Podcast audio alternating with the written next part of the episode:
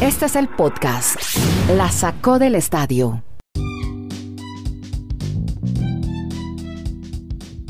Este es el episodio 243. Bienvenidos a este Geopodcast de por streaming que originamos desde Chile, en Santiago, en Bristol, Estados Unidos y en eh, el municipio del Retiro, Antioquia, Colombia, con Dani Marulanda, Kenneth Garay y Andrés Nieto Molina. Hoy estaremos hablando de cómo reinicia actividades el golf en medio del silencio.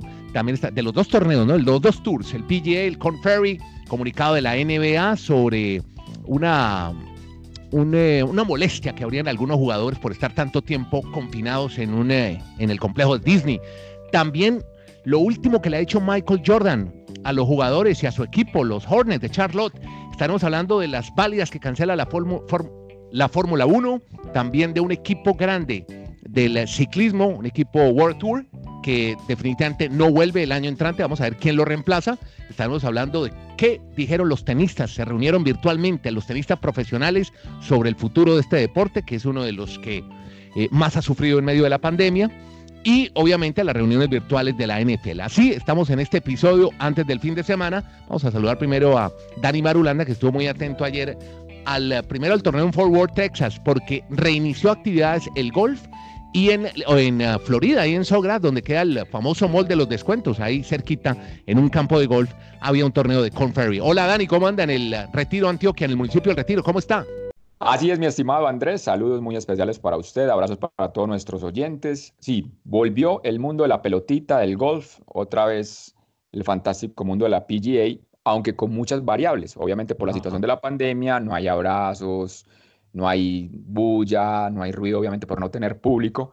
¿Cómo fue la llegada? ¿Usted pudo ver el previo o no? ¿Cómo fue la entrada? Eh, tengo entendido que hubo un minuto de silencio, a un horario especial, ¿no?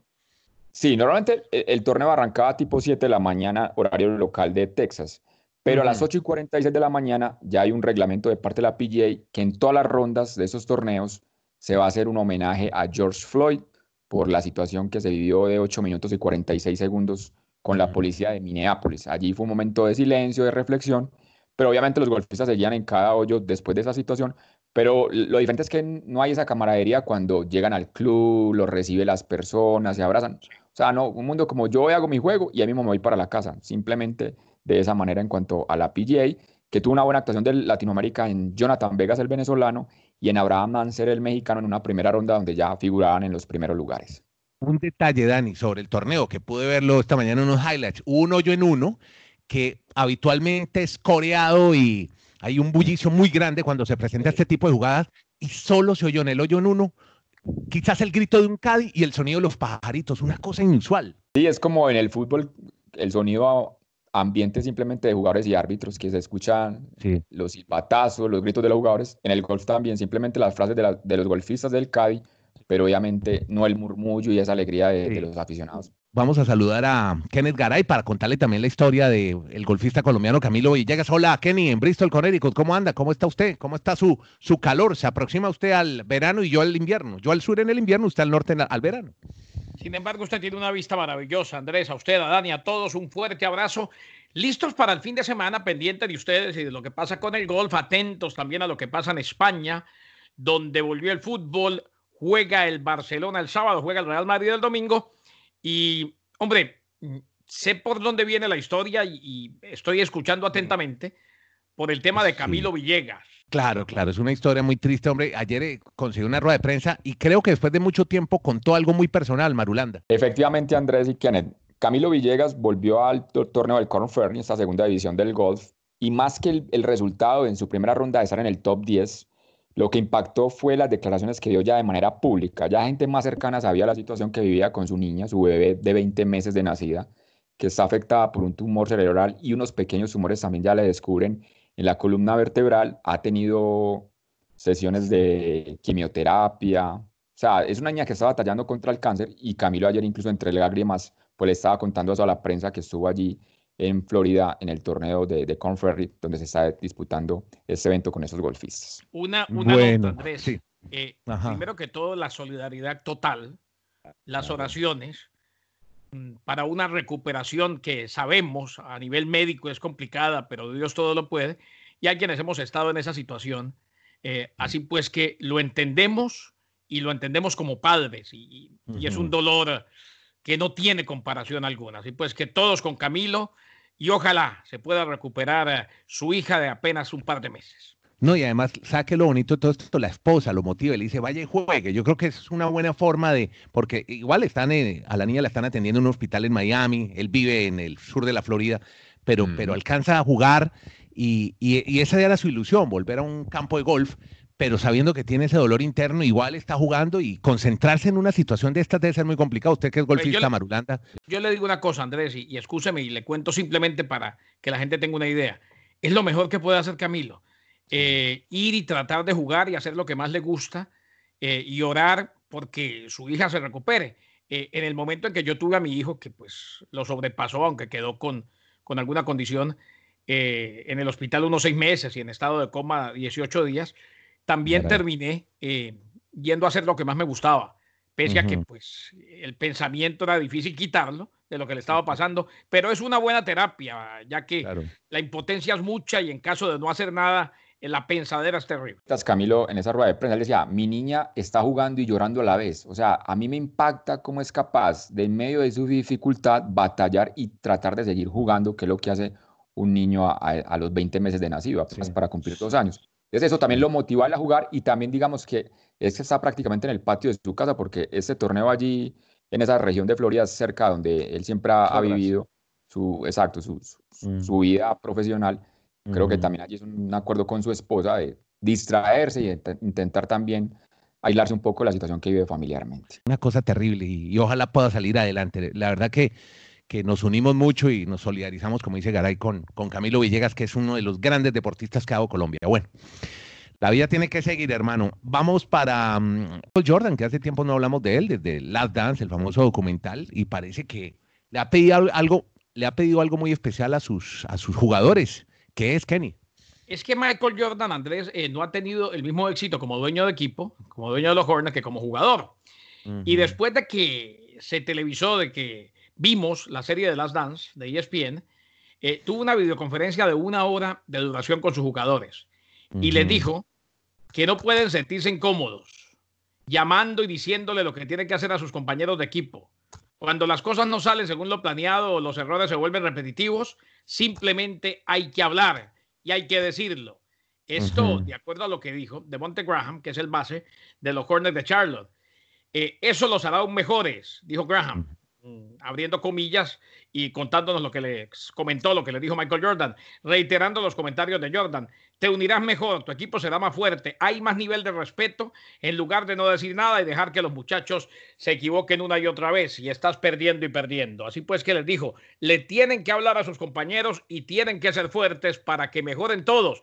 Después de lo que se vio de Michael Jordan y de la manera como él se comportaba, para mí eh, era maltrato y un poquito más con sus compañeros de los Bulls de Chicago. Seguimos en este Podcast, se llama La Sacó del Estadio, ahora para hablar justamente de la reunión que han tenido los grandes tenistas virtuales, deben ser por Zoom, los grandes están reunidos virtualmente y como que no le caminan mucho la idea de jugar el abierto de los Estados Unidos, ¿no es así? Por lo menos yo, yo que Rafael Nadal, que además es un deportista que se muere por competir, tremendamente competitivo, quisiera estar en el US Open, pero ¿qué le impide, Dani? Sí, Andy, esa es la conclusión. El cronograma de esta reunión estaba para tener los top 100 del mundo en la ATP en cuanto al tenis. Y como conclusión es esa, ellos no están dispuestos a viajar ni al US Open en Nueva York ni al Master 1000 de Cincinnati, como está la situación de, la pandemia. E incluso que si llegasen a tener esos eventos, ya están planeando que, por ejemplo, en la modalidad de dobles va a reducir a la mitad de, de competidores, o sea, no tener 64, sino 32 o incluso menos en caso de que lleguen a disputar. Pero van a continuar las reuniones, pero el panorama hoy realmente, Andrés, es bien complejo porque el tema de trasladarse desde, una, desde un lugar como Europa a Estados Unidos, pues implica muchas situaciones para estos tenistas.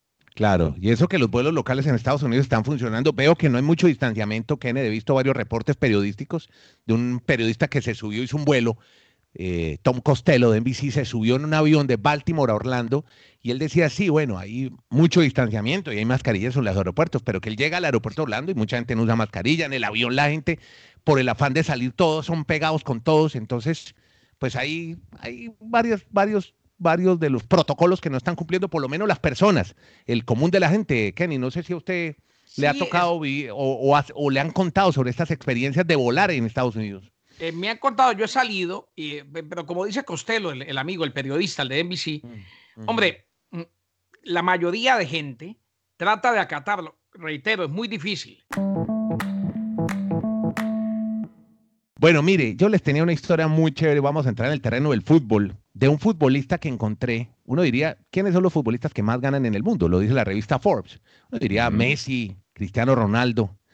Pues me he encontrado un futbolista francés que nació en el año 84, que ha jugado en el Olympique de Marsella, el Arsenal de Londres y el Milan de Italia. Él se llama Mathieu Flamini. ¿Lo recuerdan?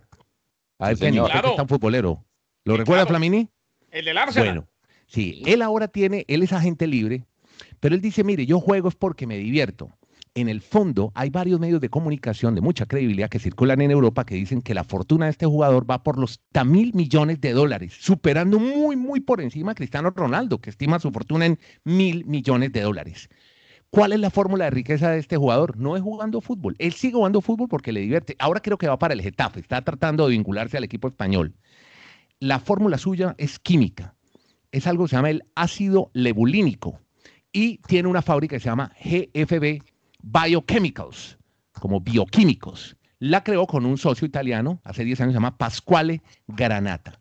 Y tiene una línea de productos, eh, a ver, por ejemplo, tiene 200 patentes con esto, con este químico, con este ácido. Acaba de firmar una alianza con un grupo que se llama el Towel Engineering Group, que queda en Oman, en los Emiratos, imagínense, ya haciendo eh, negocios con los de los Emiratos Árabes, con Qatar, con la India, y comercializa este ácido bajo la marca Biochem.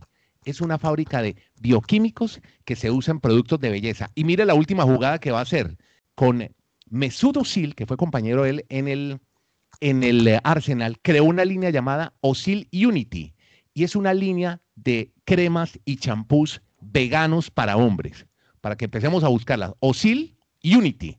Cremas y, champús, cremas y champús veganos para hombres, me dijo. Este ácido tiene una posibilidad económica maravillosa porque permite fabricar plásticos biodegradables, porque él es uno de los amigos de protección a la naturaleza, biodegradables, también crea detergentes, disolventes de bases biológicas y combustibles limpios, es decir, totalmente comprometido con la naturaleza. Ahí les tenía la historia de Flamini y sigamos con el fútbol. Dani, ¿cómo le fue ayer? Bueno, creo que no lo vio, pero cuénteme vio varios eh, programas televisivos españoles sobre el protocolo para el regreso del fútbol a España, que quizás es la noticia deportiva al momento en el mundo. Ya la liga nuevamente se pone en acción. Sí, me llamó la, atención la llegada de los equipos al estadio, sobre todo el Sevilla que se jugó en el estadio de este equipo, porque la gente, pues en medio de tanto tiempo sin ver a sus jugadores, se agolpaban en las esquinas previo a, la llegada de los buses al estadio y salían, gritaban y obviamente ahí no había ningún respeto de distanciamiento social. Entonces creo que eso sí no tiene nada que ver con todos los protocolos que están haciendo. Ya el partido ustedes hablarán porque ustedes son felices que el derby de Sevilla, yo siempre les doy, yo simplemente les voy a dar este dato. En los últimos 35 años en la tal llamada Liga de las Estrellas, dos títulos del Atlético de Madrid, dos títulos del Valencia, uno de La Coruña, el resto, los otros 30 entre Barcelona y Real Madrid. Es una liga de dos, eso no es una liga de las estrellas. Sí, tiene toda la razón. Eh, los otros equipos están disputando su acceso a la Champions o a la Liga Europa. Yo sí le hice todo el homenaje, toda la celebración. Tres meses sin fútbol, qué verano tan largo, impresionante. Pero era Tres meses sin fútbol de España, porque usted ya tuvo Bielorrusia, Nicaragua, Costa Rica, y Alemania. Sí, pero este era fútbol de primer nivel, hombre, y el clásico sevillano con mayor razón un verdadero clásico que hay en Serbia que es Partizan y Estrella Roja por semifinales de la Copa. Pero lo llamativo, lo llamativo de ese partido es que tuvo 15 mil aficionados en tribuna, no hubo tampoco respeto de distanciamiento. Cuando el gol de Partizan, esos se fueron a celebrar con la tribuna, se abrazaban como si fueran los campeones del mundo, porque estaban eliminando a su rival histórico en Serbia. Y creo que ahí sí vimos como algo realmente lo que ha sido el fútbol en su pasión, ya con aficionados en la grada. Oiga, Marulo, ¿cómo es la historia de México en el fútbol con los contratos libres de impuestos? ¿Cómo va a ser eso? Yo creo, Kennedy Andrés, que cada vez la Liga MX trata de emular en todo a la MLS o hay una envidia sana y en la MLS los contratos de los jugadores no tienen esa cláusula de que son contratos libres de impuestos. En Estados Unidos cada deportista tiene que pagar sus impuestos o cada persona natural. En México se acostumbraba a que los jugadores llegaban a firmar un contrato y decían, listo, yo, yo firmo ese contrato, pero que sea libre de impuestos. Pues a partir de las próximas temporadas, la, la Liga MX, MX perdón, pues va a abolir esa situación y a todos les va a tocar pagar sus impuestos de manera personal.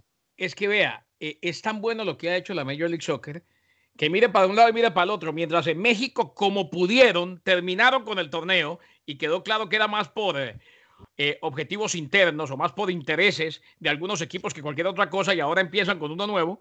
La MLS dijo, no, voy a hacer torneo de verano en Orlando, saco campeón, doy premios, doy cupo a la Champions de la CONCACAF y después sigo con el torneo que ya empecé, para que vayan mirando desde allá y vean cómo se hacen las cosas.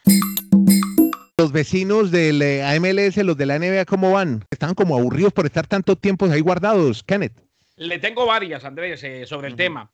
Y Dani, una, primero que todo, eh, viene el comunicado oficial, pero van a adelantar, no va a ser el 31 de julio, sino el 30 de julio. O sea, un día lo adelantan por cuestiones de horarios y televisación y demás. Y ayer les conté exactamente el tema de que muchos están dudando que demasiado tiempo confinados.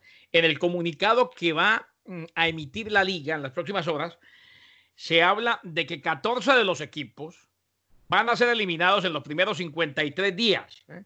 y solamente cuatro equipos se van a mantener ahí después de 67 días. O sea, no es tanto como lo están diciendo los jugadores, eh, y además los que se queden hasta el final, el último día posible para el séptimo juego de la final es el 12 de octubre, lo harán precisamente porque llegaron a la final, pero ahí solamente quedan dos equipos, ahí solamente quedarán dos equipos, las finales iniciarían el 30 de septiembre, o sea, clarifica la liga y como que le pone paños de agua tibia, de agua fría a la calentura de los jugadores que parecen estar diciendo en la interna, o sea, entre ellos, muy a la ligera que van a estar ahí metidos tres meses, lo cual no es así. No es así. Yo le acoto un detalle, la NBA un caramelito que le van a dar a los jugadores de la, del baloncesto de Estados Unidos. Les van a permitir en esa concentración usar drogas recreativas. O sea, si lo decimos en términos más coloquiales, se puede meter su, su, baretico ahí sin problema porque, no, no van a tener el tema de sustancias prohibidas en, en pruebas del dopaje. Entonces, eso también lo aclara ahí los tranquilizan un rato. Vea, mientras tanto, los otros, los, grandotes de la NFL todavía frente al computador. Sí, dos semanas más, hasta el 26 de junio se extiende el programa o el programa de trabajos virtual. Eso quiere decir que en junio no vamos a ver jugadores en campo. Lo que trataba la liga era de tener los novatos que no los han podido ver en sus campos de entrenamiento, pero normalmente que en la liga también es siempre a mediados de julio cuando se abren los campos de, entrenamiento de la NFL, o sea que creo que hay mayor alarma, pero eso sí, van a seguir entonces ahorita en programas virtuales. Podcast La Sacó del Estadio. En Twitter, arroba La Sacó Podcast.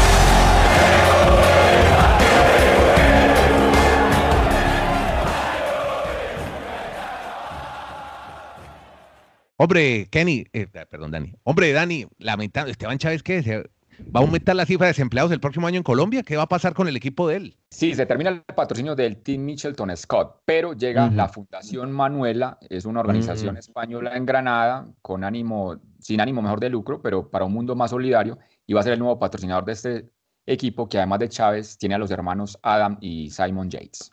Ah, bueno, bien. Pero entonces sigue con el equipo, cambias de patrocinador. Ya no va a ser la marca. O sea, ahora, ahora va a ser Chavito, ahora va a ser Chavito, subiendo la cuesta con la Fundación Manuela, una cosa buena. Exactamente, muy bien. uniformes y todo. Ya lanzaron hasta los nuevos uniformes de este equipo, de esta escuadra. Ah, sí, sí, pero siguen con el color amarillo o cambiaron color. No, es un, es un color ah. negro con visos rosa. Ah, bien, bonito, como le gusta a Kenneth Garay, rosado. ¿El color negro con visos rojos es el de la Fundación Manuela? No, sé si pero el equipo va a ser así. Ah, ok. La escuadra, la escuadra. Venga, eh, Garay, y el tema del, del béisbol, hombre, al fin, que hombre, esa novela suya todos los días, que sí, que no, que ahora en qué va. Bueno, tercera oferta de la semana, Rifi Rafe.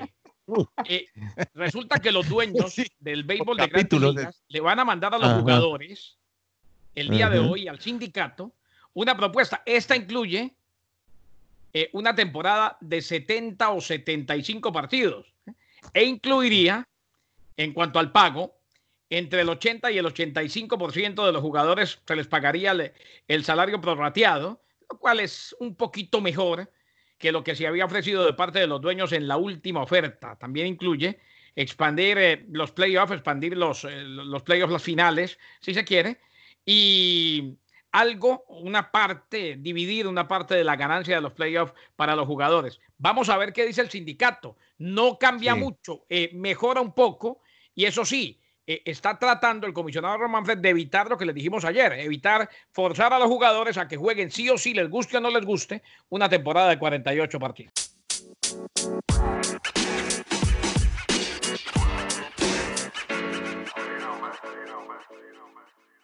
Bueno, y cerramos a toda velocidad, como siempre, Fórmula 1. Oiga, Dani, me da la impresión que es que los pilotos también, un poco como los tenistas, a mí no me muevan mucho de Europa. Quiero salirme de acá, de Europa, porque ya llevarlos a Azerbaiyán, a Japón, como que no les, en esto entonces no les nace mucho, ¿verdad? Así es, cancelados Azerbaiyán, Singapur, Japón, esas tres pruebas de la Fórmula 1. O sea que por el momento nos quedamos con las ocho que ya habían acordado, pero en territorio europeo. Lo de Japón, a mí sí me llama la atención, Andrés y Kene, porque los Olímpicos más adelante lo vamos mm. a hablar y no se ve ese panorama todavía claro para el próximo verano. Eso los Olímpicos como que va a ser, disputa la carrera, solo los atletas entregan una medalla y chao para la casa. Eso ya ni fiesta, ni mascota, ni nada. Eso va a ser un Olímpicos lo más frío de la le gusta, Andrés? Usted quiere decirle irresponsable a todo y que se acerque y salude. Bueno, amigos, nos vamos. Gracias a todos. Que tengan buen fin de semana. Ojalá fin de semana oyendo el podcast formalito en el celular, cuando vayan a hacer ejercicio, a tortar, a llevar el perro al parque. En fin, cuando estén cocinando, ahora que estamos todos metidos en la cocina cocinando, oiga el podcast, sintoniza, la sacó el estadio, lo oye, lo escucha, lo comparte, pasa la bola. Usted está en el podcast hecho desde Estados Unidos, Chile y Colombia, se llama La sacó el estadio. Gracias.